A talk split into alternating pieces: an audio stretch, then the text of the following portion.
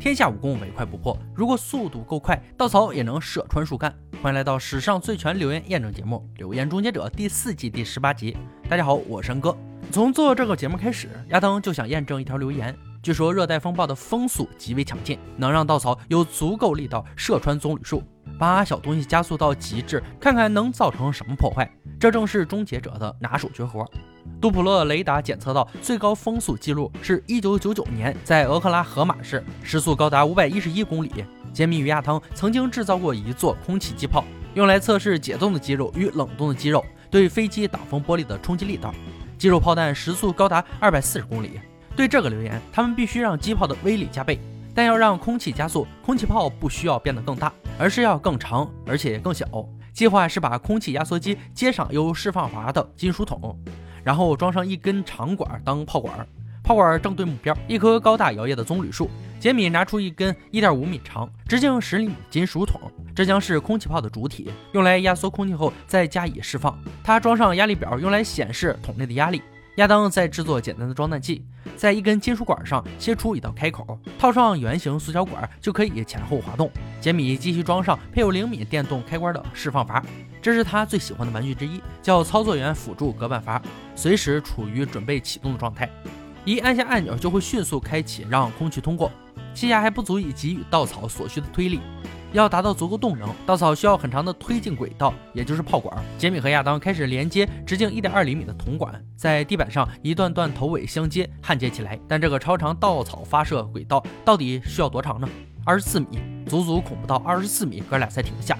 毫不夸张地说，速度可能超过一马赫。长度够了，接下来要让铜管保持笔直。为了对齐炮管，轮到亚当最爱的玩具上场，也就是镭射光。拉直炮管后，只剩下固定。杰米忙着粘胶，亚当则去找射击目标棕榈树。棕榈树的树干跟一般的树不同，有所谓的维管束纤维，看起来就像边线电缆，这让它可能比一般树干更容易被射穿。亚当挑选了一棵近六米高、一点三吨的棕榈树，回到基地，必须把棕榈树放在稻草炮正对面，再找来稻草、干草和一些植物硬枝，绑成一束，让它们同时发射，这样在炮管中前进会比较平稳，也能提升射中目标的机会。高速摄像机已经架好，还有速度计负责记录速度。就在一切准备就绪时，问题出现：亚当挑选的棕榈树不会生长在热带风暴地区，他们不能用这种树，因为这样不能正确验证留言。在等待并且发现怒气的同时，他们至少可以试射几次，看看空气炮是否管用，能不能达到时速五百一十一公里的风速世界纪录。他们用一个棉花球试射，加压到空气炮约一半威力的程度后发射，射得很顺，速度相当快。时速五百一十六公里，非常完美。稻草和炮都有了，但棕榈树还没到位。世界上有两千六百种棕榈树，但要求使用的只是在热带地区生长的品种。亚当找到一棵皇后棕榈树，符合要求，一切准备就绪。实验开始，子弹上膛，还塞入一个棉花球。稻草发射后，棉花球会平衡气候的压力，让稻草平稳地射击棕榈树。稻草从炮管射出，撞进树干，足足有零点六厘米深。但并没有射穿，发射很成功。但这表示，就算风速达到最高纪录，也不足以让稻草射穿树干。接下来，他们要用芦苇代替稻草，比稻草硬一点，或许能更有穿透力。空气炮发射，芦苇像小标枪一样刺入树干，穿透力非常惊人，射入深度比稻草多五厘米，但还是不足以射穿树干。试过稻草和芦苇杆后，基本确定留言。接下来换上更坚硬的子弹，钢琴弦。终结者开始找乐子了。这一次，子弹不仅轻松射穿树干，还继续前行，射穿木板，钉在了后面的水泥墙上。现在，他们需要让稻草也能有这种表现。要重现棕榈树在风暴中承受的压力，他们把树固定，让树干尽量往后弯曲，但不是折断树干，也让棕榈树更接近炮口，等于零距离射击。如果在这种最佳条件下，稻草都无法射穿树干，那这个留言就彻底破解了。话不多说，实验开始。稻草依然只射入棕榈树零点六厘米深，这已经是最理想的条件。但在宣布留言破解之前，他们还有一个选择可以尝试：芦苇，因为芦苇要比稻草更坚硬。启动空气炮，芦苇还是卡在树干上，没能射穿过去。稻草射穿棕榈树的留言被破解了。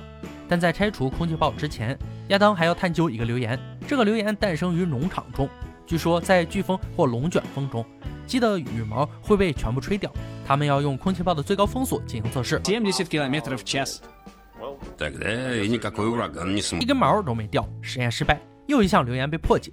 下一则留言：植物有感觉，受到威胁时会有情绪反应，甚至会尖叫出声。在六十年代末与七十年代初，有位世界级测谎专家提出一个理论，他指出植物、蛋或乳酪等都有办法沟通情绪，只是我们无法感觉或了解。提出这个理论的人是美国联邦调查局测谎单位创始人克里夫·贝斯特。为测试这个理论，三人众要复制他一些实验。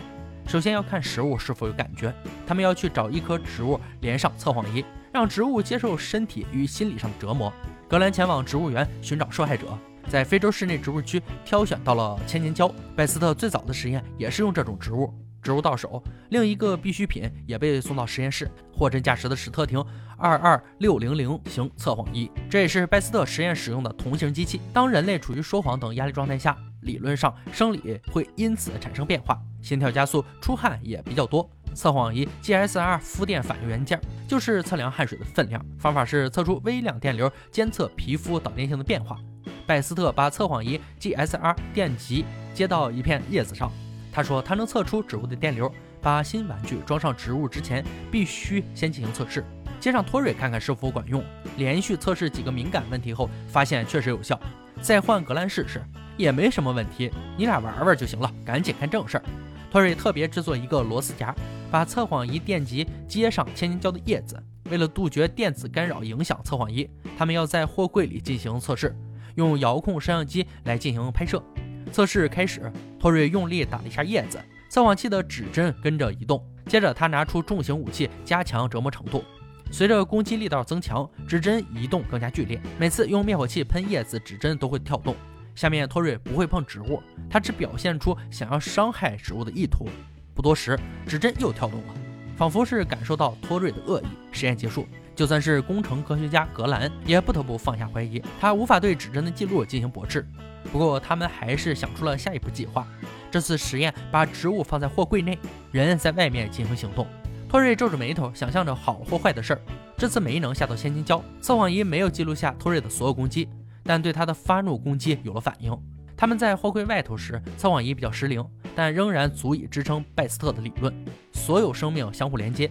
足智多谋的格兰又想出个计划，他们要重复一次植物心电图感应实验，但用 EEG 电脑波仪取代测谎器。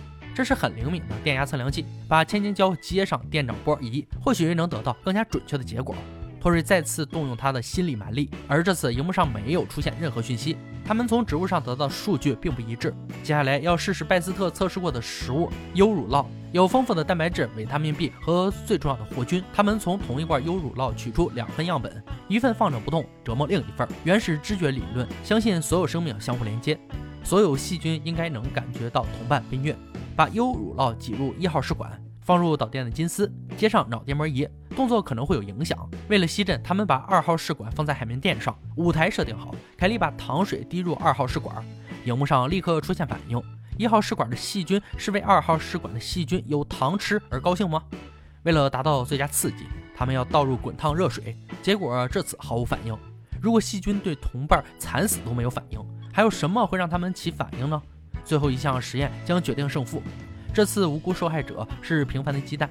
格兰打造出一个外形骇人的金属装置，能以随机间隔时间打破鸡蛋。这实验是看植物能否感知蛋被摧毁而出现反应，隔绝所有外在动作、震动或电子干扰，以免影响实验结果。在货柜中，植物被放在海绵垫上连接测谎器。格兰的打蛋器放在货柜外面的一锅滚水上方，蛋会一个个陆续掉入滚水。实验开始后，所有人离开现场。